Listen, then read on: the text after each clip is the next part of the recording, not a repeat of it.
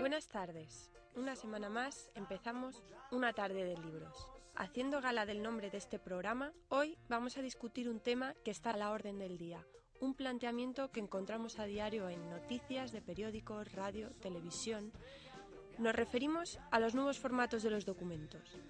¿Sustituirán los libros electrónicos a los libros tradicionales? ¿Qué formato preferimos para leer? ¿Qué hay de los e-readers? Todo esto y mucho más lo vamos a debatir con los alumnos de primero de grado de la doble titulación de Periodismo y Comunicación Audiovisual, Periodismo y triple de la titulación bilingüe. En concreto, hoy tenemos a los alumnos Carmen Silva, Raquel Gómez Mascaraque, Cristina Alarcón, Hermes Mangés y como moderadora Rocío Moscaro. Vamos con el debate. Fiore,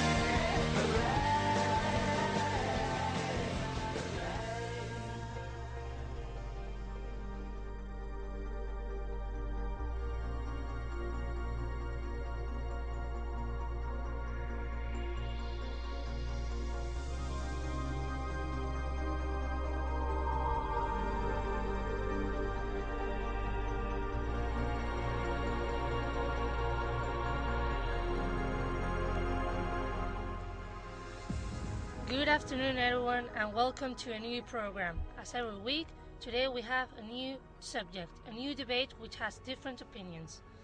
Let's not delay and let me present you to my mates today. On my right side, I have Raquel Gomez Mascaraque. Hello, Raquel, how are you? Hello, Rocío. I'm great. How about you? I'm fine, thanks. Carmen Silva, nice to have you here back. Hello, everybody. Raquel and Carmen defending the electronic format. Welcome to both of you. And now on the other side, against electronic format, Hermes Mañez, welcome. Thank you, welcome. Cristina Alarcón, welcome to you too. Welcome. Okay, well, there's no delay, and whenever you want, you can we can start with our with our electronic format, ebook.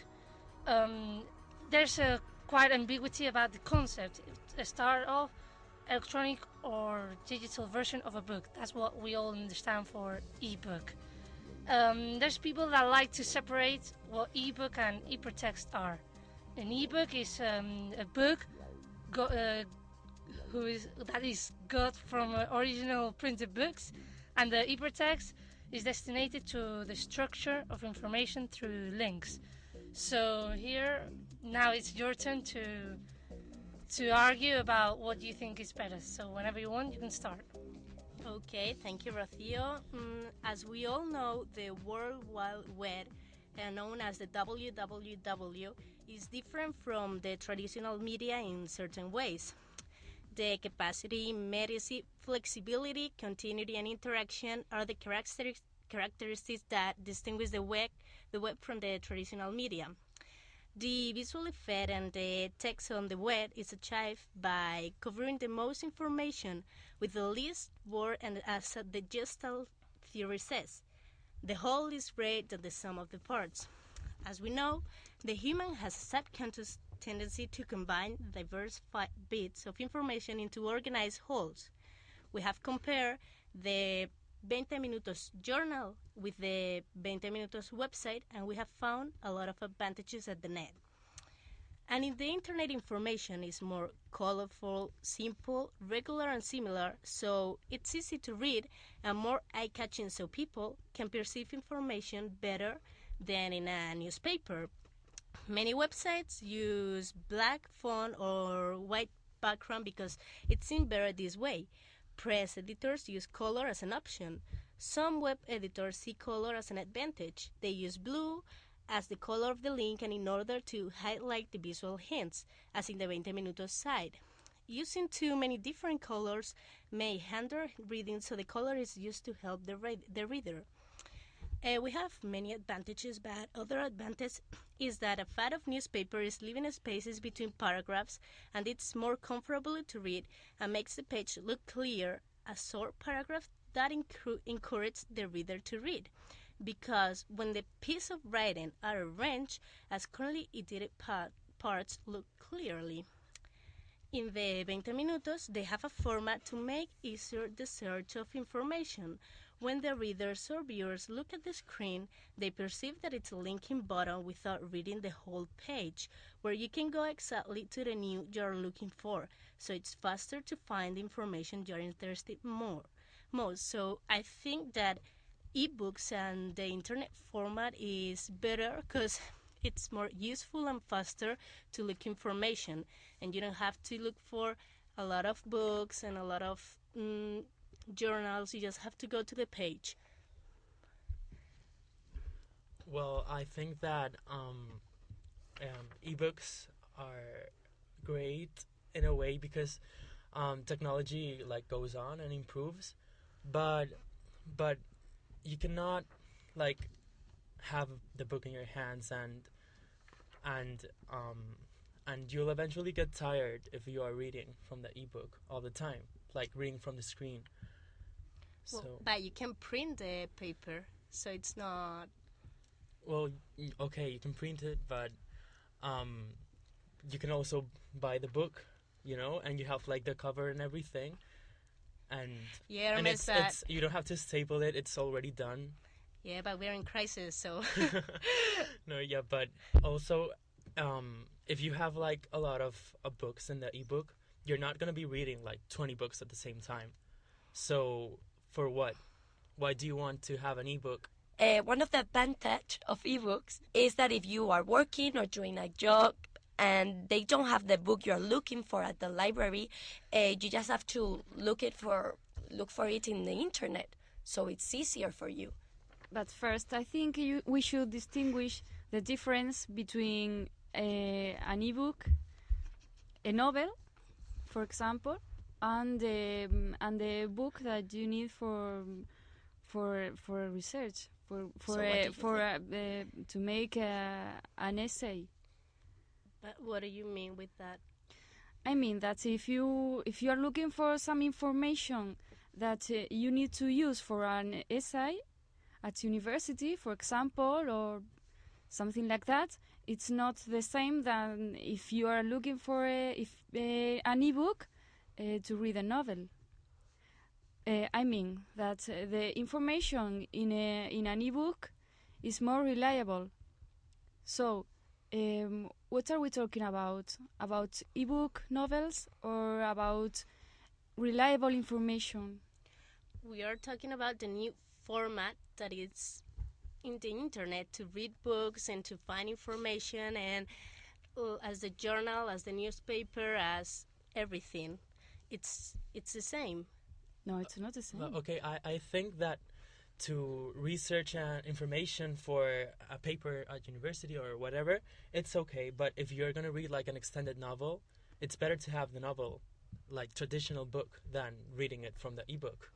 Okay, I think people is scared. I think people is scared because uh, they are used to read a book and they're not used to internet. So you cannot be scared to to um, something new. Yes to something new. You have to i don't know it's like the nostalgia of books and but that is not um i don't know how to explain it. Okay. At first okay uh, like in the stone era uh, we used to communicate by painting. That's right. Uh, on walls. And afterwards we started to write down by hand then in the printing press and nowadays there are computers and there is internet so we can't stop progress, you know, just because it's new. We can't. Just because the information we have um, will be the same in a piece of paper as in the net. Yeah, but uh, you are forgetting about something, something that, in in my opinion, is very important, and it's the the senses. You have different senses when you when you are reading a book. You can touch it, you can see it, um, overall you can touch it. And in internet it's different. You can print it? There, no yeah but you can print it. But so like, you are talking about something printed. You would like to read like the traditional book not a, an ebook. And everybody likes to have the books like in the shelf and with the covers and stuff not in the ebook. It's i don't know. I understand mm. the progress and everything but still Do i you think know it's better traditional i guess Yes, I I agree with you, Hermes. Hmm, but it's cheaper. Well, it's almost free to read an ebook, and you don't have to. Or, for example, if you go to the library to find a book, because you have to do a job or something, and they don't have the book you're looking for, you have to unload it to another library and you have to wait for a week or two or whatever it takes and and if you have it in the internet, if you have the possibility who has the internet to have the book online, you can read it and it's faster and you can have all the information there. The internet I think it's something good and the ebook are good too. It's it's great if if you have to wait for two weeks for a book in a library to download it from the internet and read it, but but still, it's worth it waiting for for the book in the library because it's not the same like a book printed from the internet and the papers and But stuff. it's the same It's- information. Okay, it's the same information, but but the the book bought from the library has like the cover and stuff, and I, I I personally Yeah, but like uh, you have more I. I get your point, but in the end, But but know. it you depends of the book. I think it's great. Uh, we can look for all that books in internet, and then like um, grade book and all that. You can buy it in a specific shop, so you have your cover and you have all your stuff. I would like to make a point here. Mm, I think you should try to separate what you were looking for. It's not the same to read a novel, for example, just because you like the author or you want to read a book because you want to, or if you're trying to do some research. Because there's sometimes if you want to do some research and you need a chapter, you're not going to buy the whole book, and then that's for one on one side of the point. And on the other side, mm, if you want to just to be at home next to the chimney and read a book, obviously you're not going to have your computer. It's like much better to have the the Yeah, n- but normal format. the ebook doesn't take away the possibility that you buy a book. It don't takes that possibility away. I mean, you can still go to a store and buy a book and sit up in your chimney and read that book with your coffee or whatever. But it's just for for search information and for specific jobs. I think it's better because you don't get more grades in a job that you're making for the cover of the book you don't get more more grades because you read it in a piece of paper. It doesn't. But are you sure that the information that you can find in a in an ebook is the same one than the info the data that you can find in a normal in a traditional book? Yeah, it's exactly No, the same. no, I I I don't agree with book. you because uh, uh, the ebooks that you can find in sh- in the libraries nowadays are not um, useful for research. The in, I mean, you can. It's not normal that you can find a scientific book in in a in a in this way in a, in an ebook. Okay, so you can go to internet, look in a website that's specific on the on what you want to look for. If you want to look for animals, you can go to a website. You Yeah, also you- can go to a but book, I- but you I- have to pay for a book Yeah, that you're just gonna use one time. But are you sure of the information that you can find in, in a website You have to is know as reliable as the one that you can find in a traditional book written by by uh, by the, the most important teachers, professors at university? It's are you sure? No, it's you not have the to same because in a website, research. you have to know how to research. You cannot go to Wikipedia. That's true.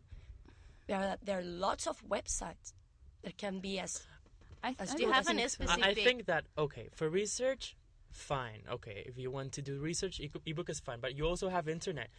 You don't need a, an ebook to do research. Plus, have you thought that an ebook might get broken?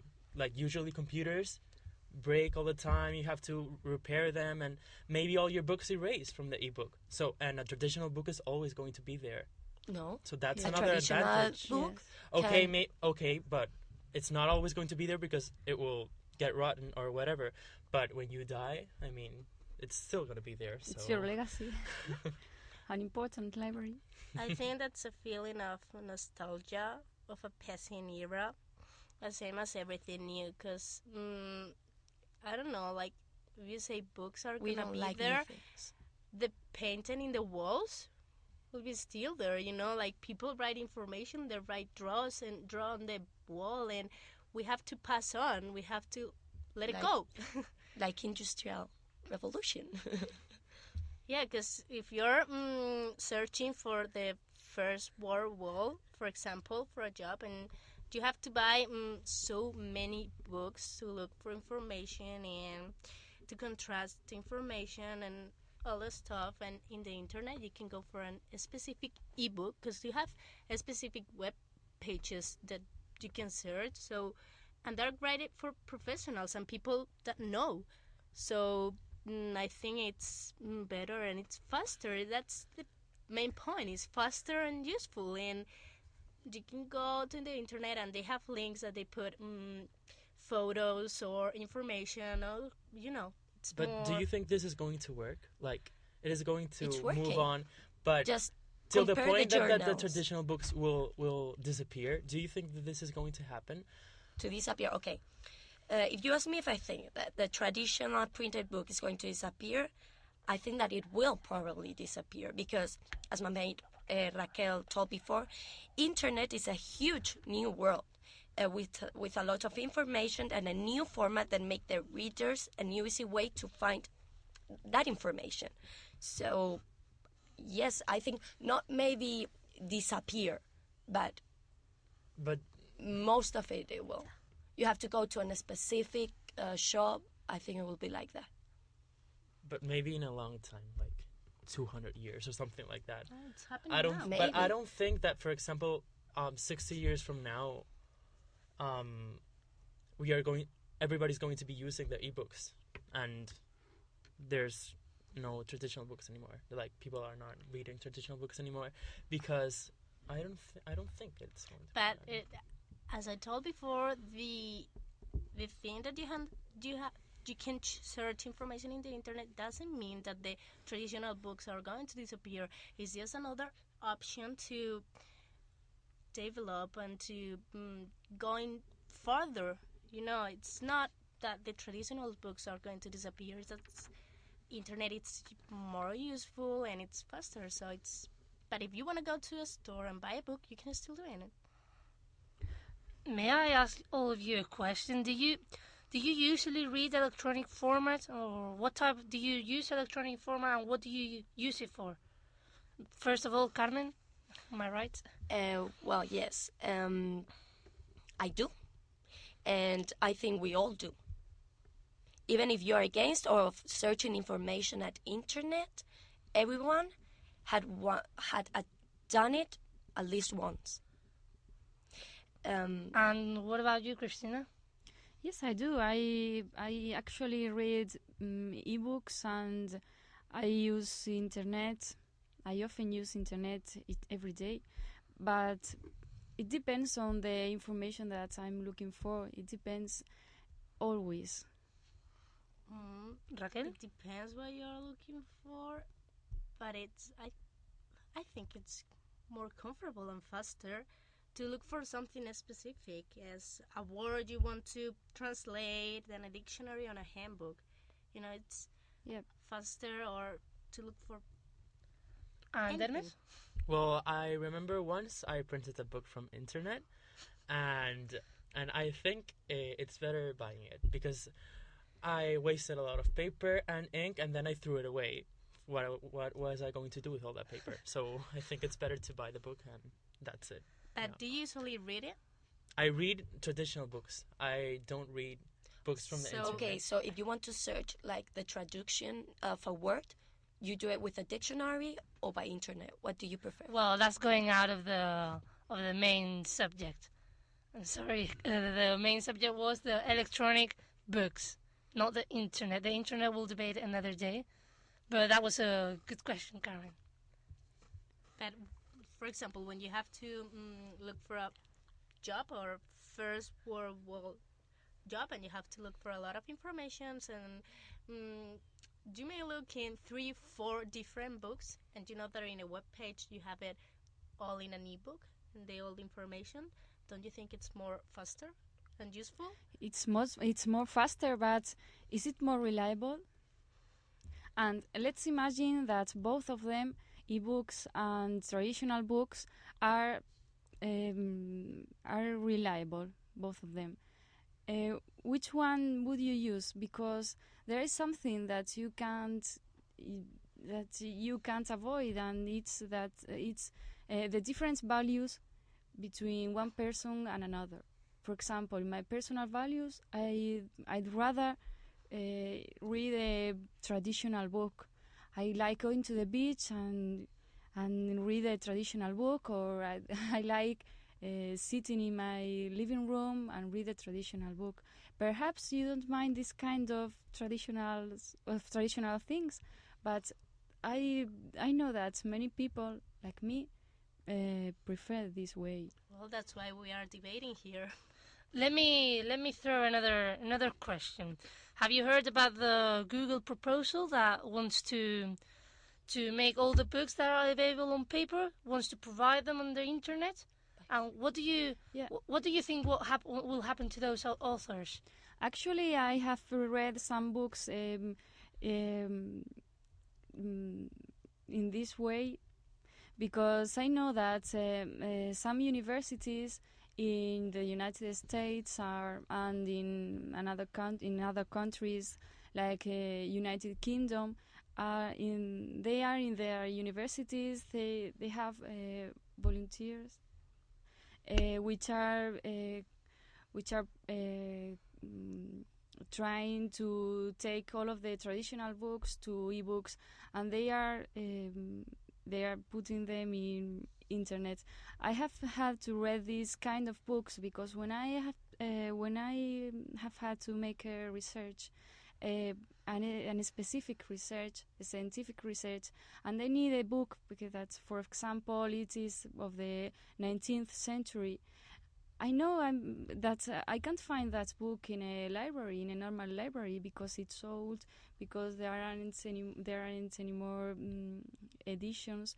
So I think this is a a really good way to be able to read a book that obviously doesn't exist in your country, for example. Yeah, and if we talk about recent books, books that the authors are still about recent books, that books that are just sold out. For example, the authors that aren't because when you look in internet, you're actually not paying for for the book, are you? So that means that the author is not receiving, or the editorial is not receiving any money. Ah, let's So what do talk you- about money, no?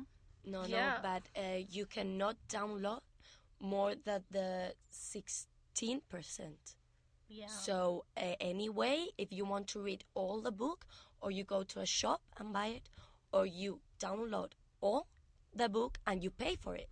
So, the author is going to have money. uh, And in my opinion, internet not only offers the possibility of million people sharing their opinion spaces, it also offers the possibility to those users and authors to publish online their own book or work of investigation. So, and if you want to download uh, more than the 16% of the of the book, I think you, well, you'll buy the book or you download it on the internet, so the author will always be benefits. So, Good point there. so what do you guys think? Well, I think that uh, it's a it's an it's an utopia that um you can just download the 16% of the book because all of we know that you can go to a, a But that's illegal.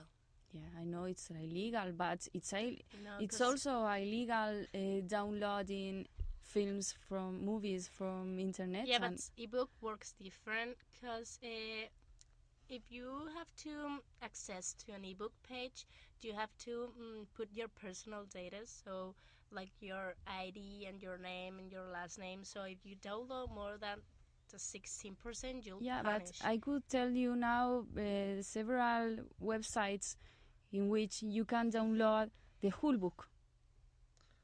Better not say it here in radio to not give ideas to our audience. Yes, I, I'm not saying that I do that, but this is a this is this is a this is actual. So um, it's true that the authors would lose a lot of money, as well as the um, as mu- musicians. This is actual. And um, for example, what do you think about the the open free access to the electronic press? Because for example, we've got books and we've also have some press. What do you think the difference between the electronic press and the printed press? What what do you think about the free access to it? Well, I think that the the electronic press, I guess it's just fine. Well, Like, It's much get- better. Please, It's I No, was- I don't. It's not much better. That's okay. I'm, not gonna say I'm against that, but but in the end, the ebook it's worthless. You don't need an ebook to survive or whatever. You have the books. You have internet. Okay, but you now, have the written now press, we are talking press, and- about the press and the printed press. well, So- okay, it's it's it's okay to have the press and the ebook. I think it's fine, but as I said, it's in the end pointless. But I would like you to give me your opinion as a journalist, as you are, and as a reader, as a person, as a normal reader. That, uh, okay. Mm, the amount of money you pay for a newspaper doesn't cover all the financial, all the financial the audiovisual company spends. It's obvious that most of the companies don't obtain benefits, but they're just worth for the state. So, at the internet, you don't pay. You don't pay, but they're still taking money for the publicity. like in print and press. So But do you think the information is the same? Yes. uh, No, I don't. no, think in the internet, uh, it's shorter because when you buy a printed press uh, journal, you read all the journal. I don't know why. Maybe it's because you're paying for it. I don't think so, but I don't know the reason. But when you go to the net and you read um, a journal by the internet, um, uh, you don't read that information like the whole information. You just read what you want. If you want um, music, if you want uh, culture, you select what you want. And it's faster because if you just want to know something about uh, cinema in the printed press, you have to look for it, all the pages, and the internet. you have to look for it also in the internet. no, because you cancel. But for example, me in in You my have per- links there. So Well, you turn a couple of pages and that's it. It's the same thing. We are talking about 15 seconds, 10 seconds. Yeah, but for example, in my personal case, every morning I go to my computer, I turn it on, I go to the different um, press web pages, and I read it. I read the most important news, and then I can go out of my room and I know what happened in the day. And if not, I wouldn't have time to go and and buy a newspaper. so you can go on doing what you do, but yeah, it's it's your case. You you don't have uh, time enough to read a paper. You just have two three minutes a day to look for to look for your to look for the news. So in your case, I agree with you. It's better for you. But a person who has a half an hour or so on, one hour so on to to read it, to read a paper, I think that that the information is completely different. Although the news is, although the the piece of news is the same, but uh, it's not. They don't write the same. The authors don't write the same, and they also uh, told told about this uh, to the public. No, this is not what that's I'm saying. The the director. Okay, um, we're uh, we're running out of time. I'm really sorry. Please say your conclusions, and Well, we we want to make comparisons. Um, many years ago, there was mm, a lot of circus, you know, and nowadays there are just three, and the important one is El Circo del Sol. That's all we know. So, if you want to survive, you have to be El Circo del Sol. You know. Okay, what we want to say with this is that there is a lot of printed press, but internet is getting with all of them. So if you want to survive, you have to be the better printers, the best printed press. And on the other side, what do you think? Well, I mm, I still say the same that the reliability of a traditional book is uh, is higher, is bigger.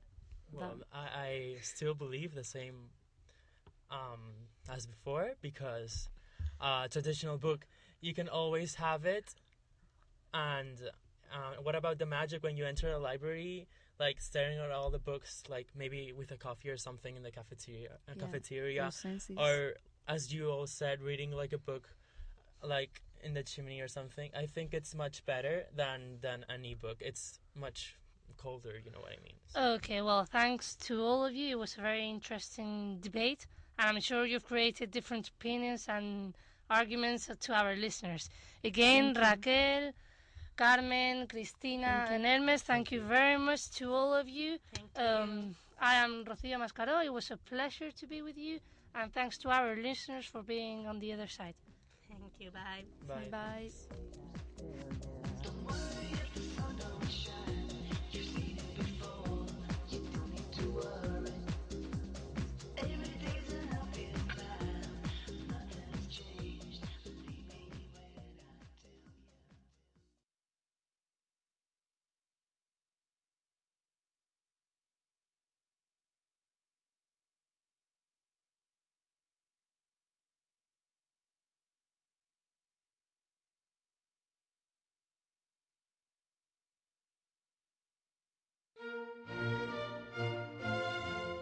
Palabras al minuto.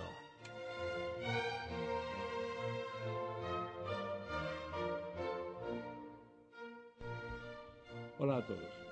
Este pequeño espacio radiofónico es un modesto intento de añadir historia a nuestro conocimiento de las palabras.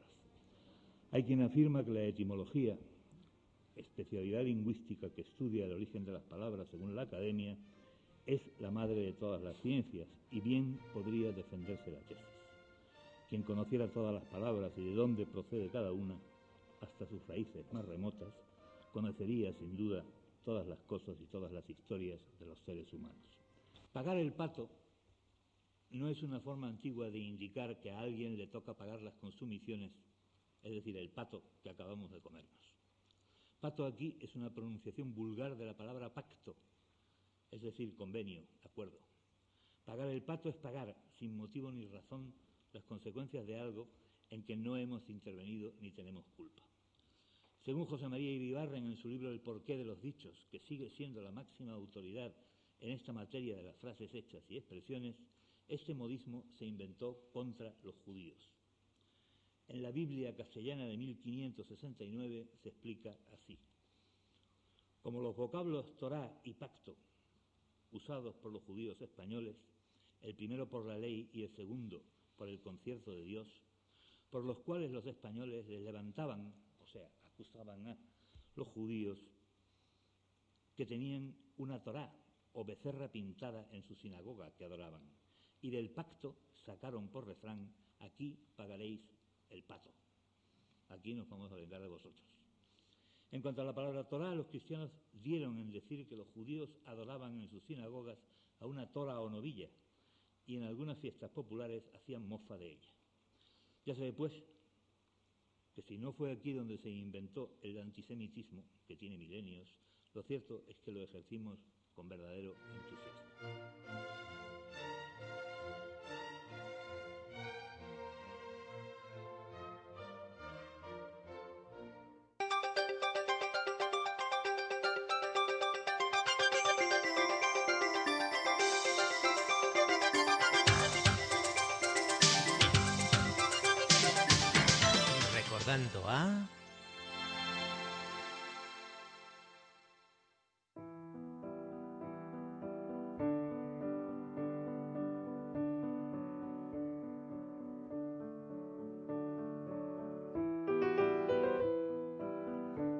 Primera Guerra Mundial supuso el desencanto de la vieja Europa con la ruptura de los valores morales, religiosos y también estéticos y llevó a Thomas Eliot a escribir Tierra Baldía, en la que reflejaba a Europa como una tierra muerta, la década de los 30 es el escenario de cuatro cuartetos que surge tras la afirmación por parte de Eliot del cristianismo como generador de la cultura europea.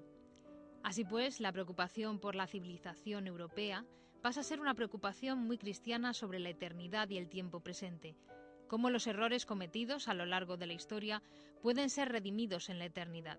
El hombre puede ser salvado por Dios de su confusión en el tiempo, en el inicio de una nueva época eliotiana en la que ha llegado al conocimiento del significado de la vida, a la que contempla desde la religiosidad, intenta desgranar para todos la solución que ha encontrado a su problema existencial.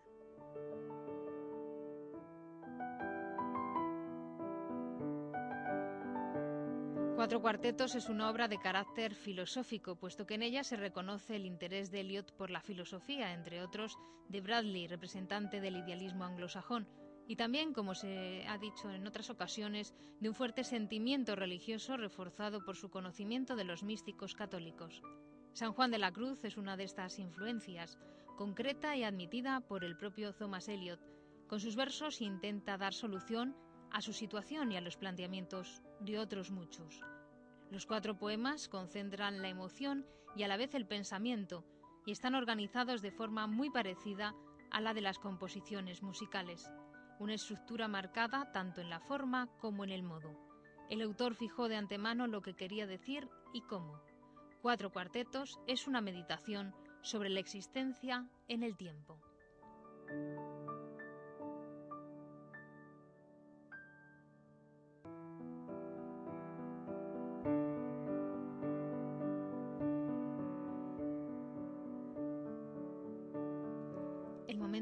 Donde golpeaba la lluvia, el momento en la iglesia con corrientes al caer la niebla pueden ser recordados. Entretejidos con pasado y futuro, solo a través del tiempo se vence el tiempo. Lo que pudo haber sido y lo que ha sido mirando en un solo fin, siempre presente. Está presente, pasado y presente juntos, tal vez en el futuro y el futuro en el pasado contenido. Contemplemos desde lo alto el valle de Eresham, al oeste de Inglaterra, lugar plácido a la manera de la Arcadia en la poesía clásica, y probemos la maestría del poeta que fue Eliot.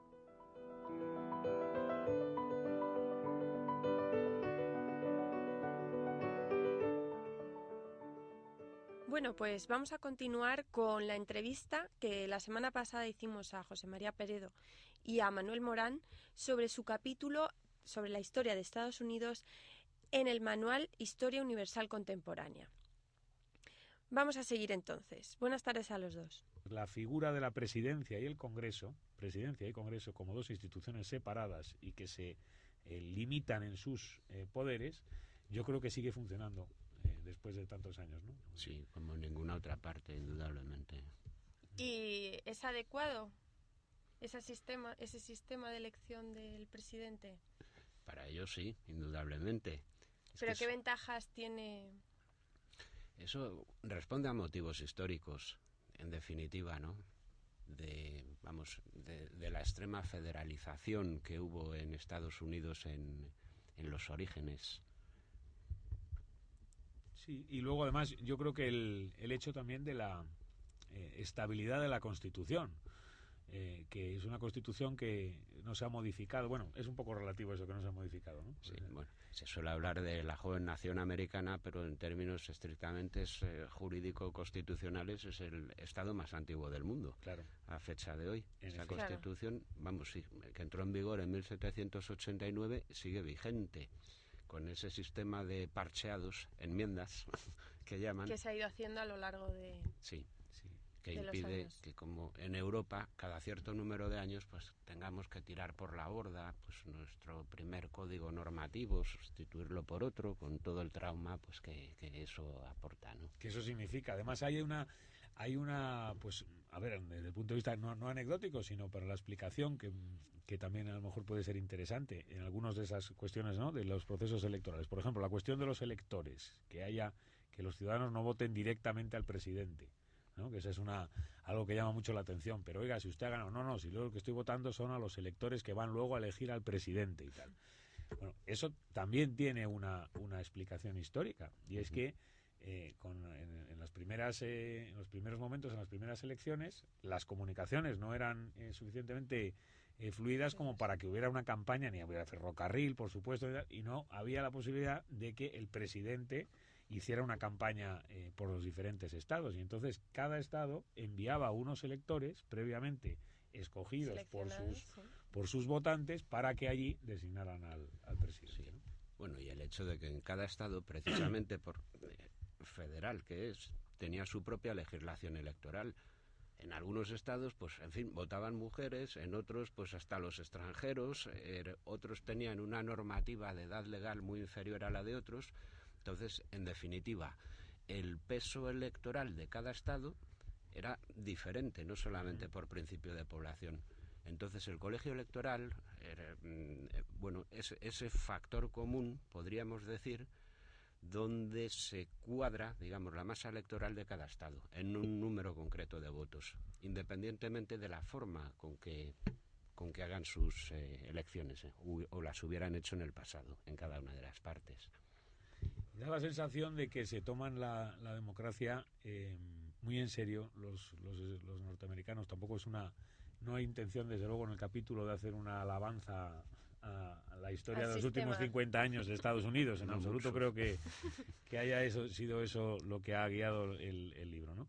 Pero bueno, eh, que estamos hablando de algunas eh, cuestiones. Le da, da mucho eh, el aspecto, ¿no? De que, en efecto, se cuidan mucho las formas de la democracia en el sentido de la representación y que ésta sea lo más ajustada posible, etcétera y que eso deriva muchas, muchas veces en, en cuestiones tan em, absurdas, extrañas e, inimaginables para los europeos como fue la campaña de como fue el, recuento de la de Al Gore y, Bush en el año Florida. 2000, ¿no?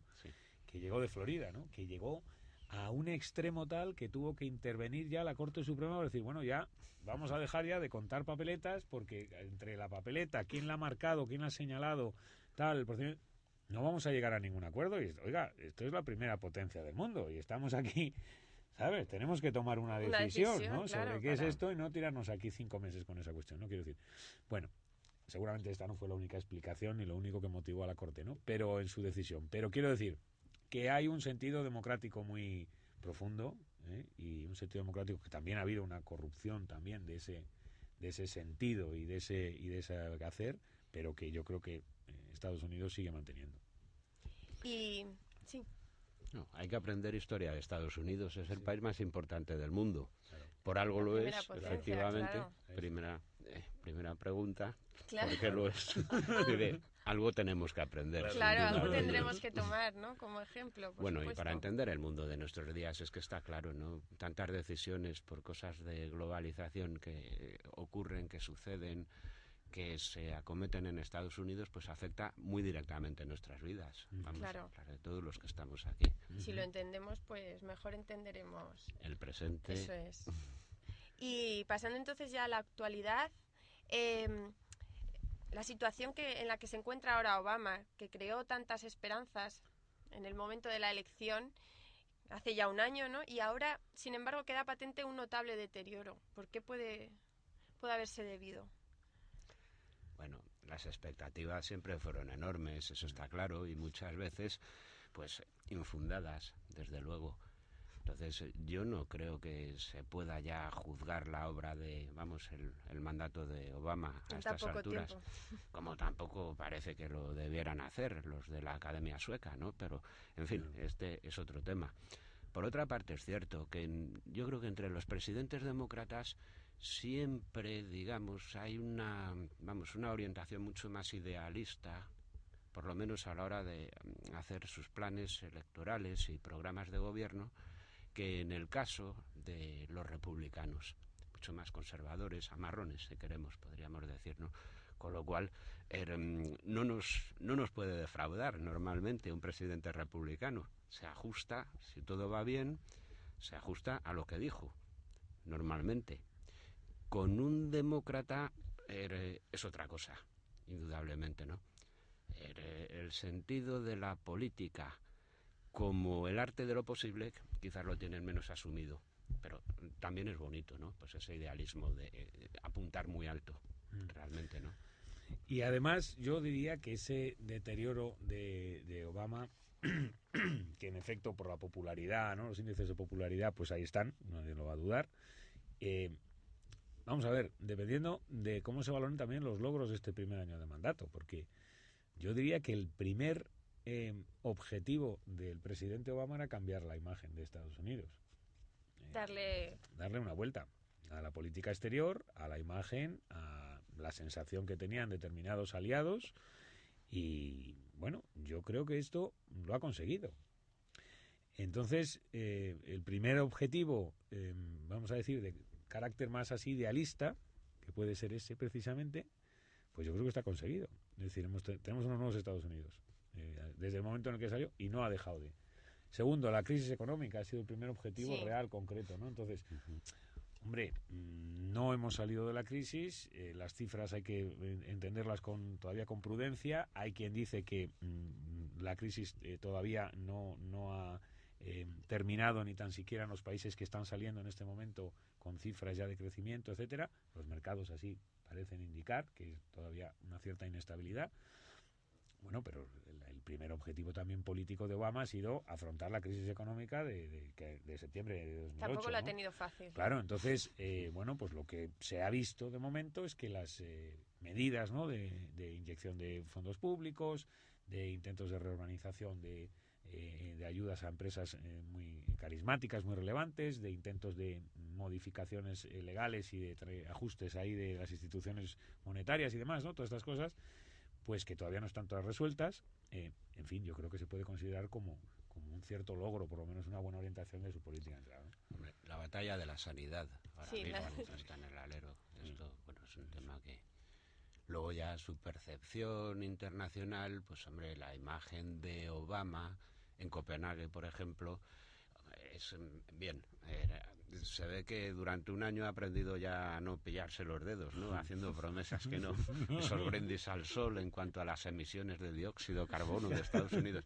Pero es claramente un enfoque diferente del de la administración Bush, ¿no? Perfectamente cerrada en esa Cla- cuestión. claramente diferenciado. Sí, sí. mucho más flexible y concienciado, evidentemente, de la necesidad de, de un cambio en políticas energéticas mundiales, ¿no? Muy bien, pues eh, no sé si queréis comentar algo más.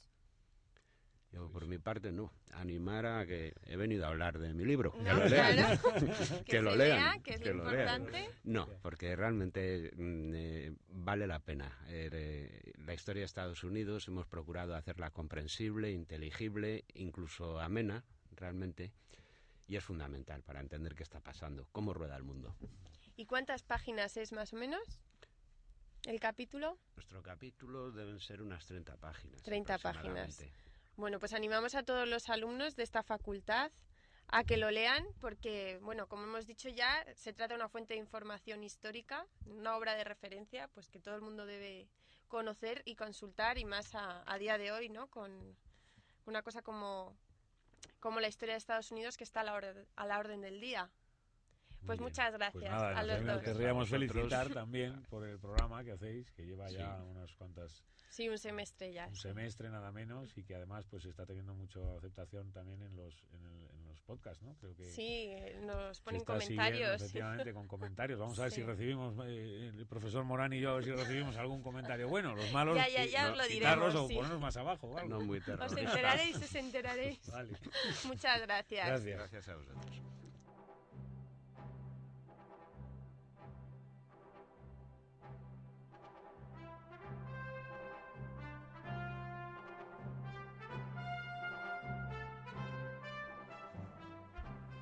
Buenas tardes y bienvenidos una vez más a vuestro concurso favorito, el libro misterioso.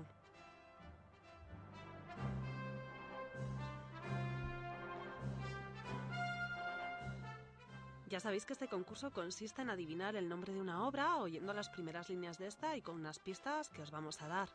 Y el premio va a ser un pendrive de la universidad y se lo va a llevar la primera persona que escriba a la dirección de la radio, que es la mía, que es gala.arias.um.es. gala.arias.um.es.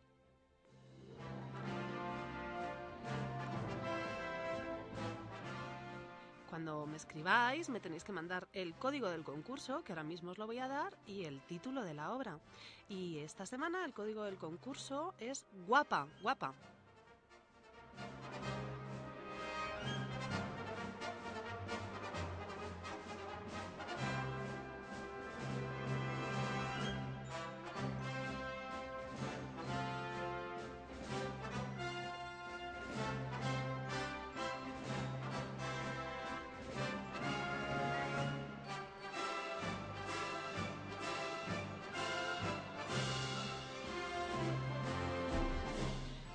Ya a leeros las primeras líneas de esta obra. Se había apeado del caballo y caminaba por entre avellanos y agavanzos, seguido de los dos caballos que el mozo de cuadra sujetaba por las riendas. Caminaba en medio de los crujidos del silencio, desnudo el busto al sol de mediodía.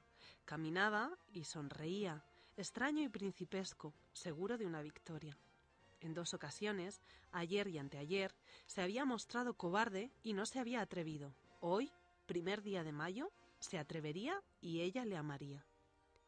En el bosque iluminado por los desperdigados destellos del sol, inmóvil bosque de remoto espanto, caminaba por entre las marañas de arbustos, hermoso y no menos noble que su antepasado Aarón, hermano de Moisés. Caminaba, riendo de pronto, y era el más loco de los hijos del hombre. Riendo caminaba, de insigne juventud y amor, de pronto arrancando una flor y mordiéndola, de pronto bailando, ilustre señor de largas botas, bailando y riendo al sol cegador que se filtraba a través de las ramas, con donaire bailando, seguido de las dos razonables bestias, de amor y victoria bailando en tanto que sus súbditos y criaturas del bosque se afanaban irresponsablemente.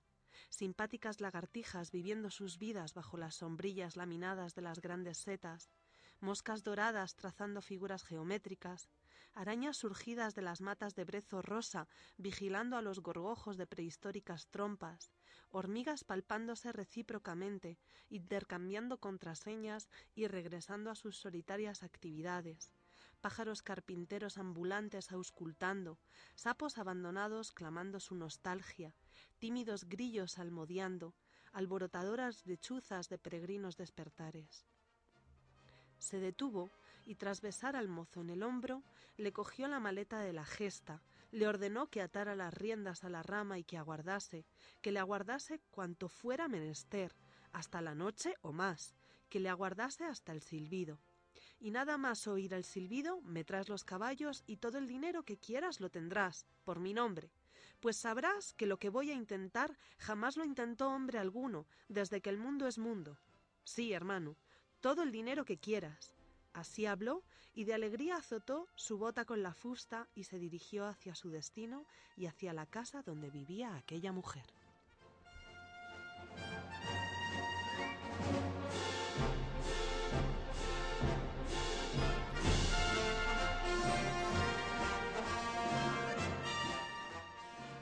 Y vamos con la primera pista.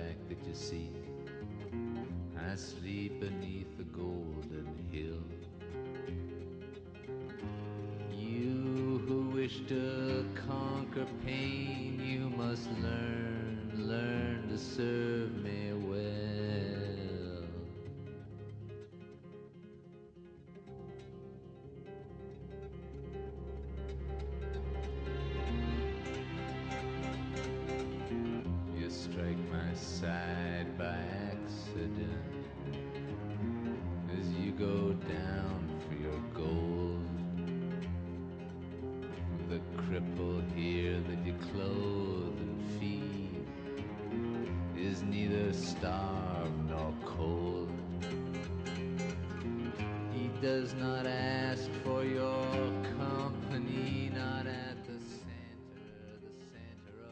Bueno, la primera pista, como os habéis dado cuenta ya, es sonora. ¿Por qué hemos elegido esta canción? Bueno, pues por una curiosa coincidencia. El autor de esta canción y el autor de la obra que hoy nos ocupa tienen el mismo apellido, aunque el autor de nuestra novela de hoy se llama Albert y el músico se llama Leonard. You did not raise me there. Your laws do not compel. La segunda pista de hoy se centra en la sinopsis de la obra. La historia que narra esta novela no dista mucho de lo que podría ser una novelita romántica de Corín Tellado.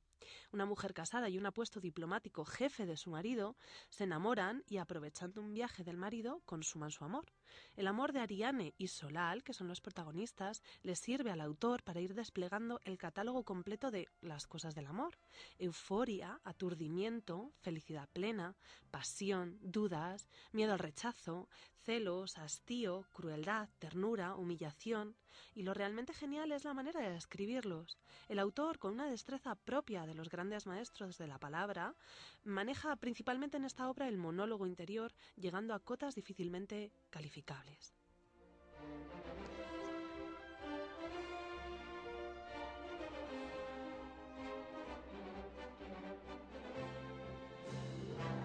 Como no me ven,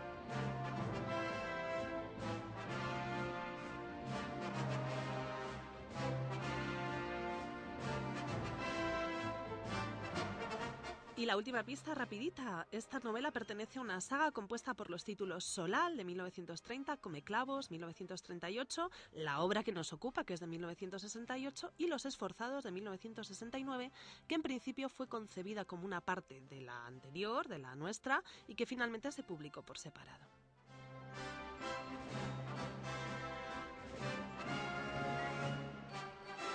Pasamos ya a la solución de la semana pasada. La novela de la semana pasada era Requiem por un campesino español de Ramón J. Sender. Ya sabéis que la novela nos enseña dos cosas. No hay que cometer ninguna injusticia y tampoco tolerar ninguna injusticia. Disfrutad de su lectura y enhorabuena a los premiados.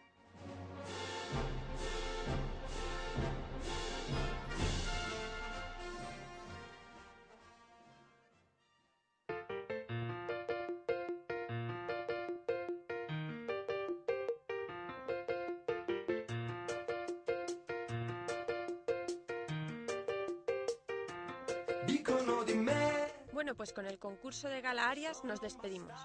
Ya saben que pueden escucharnos en internet, en Wencon Radio o bajarnos de la plataforma iVox. Si quieren seguir el espacio Palabras al Minuto, pueden encontrarlo también en iVox bajo el nombre de Cátedra de Carmen Posadas, Escritura Creativa. Muchas gracias y hasta la semana que viene.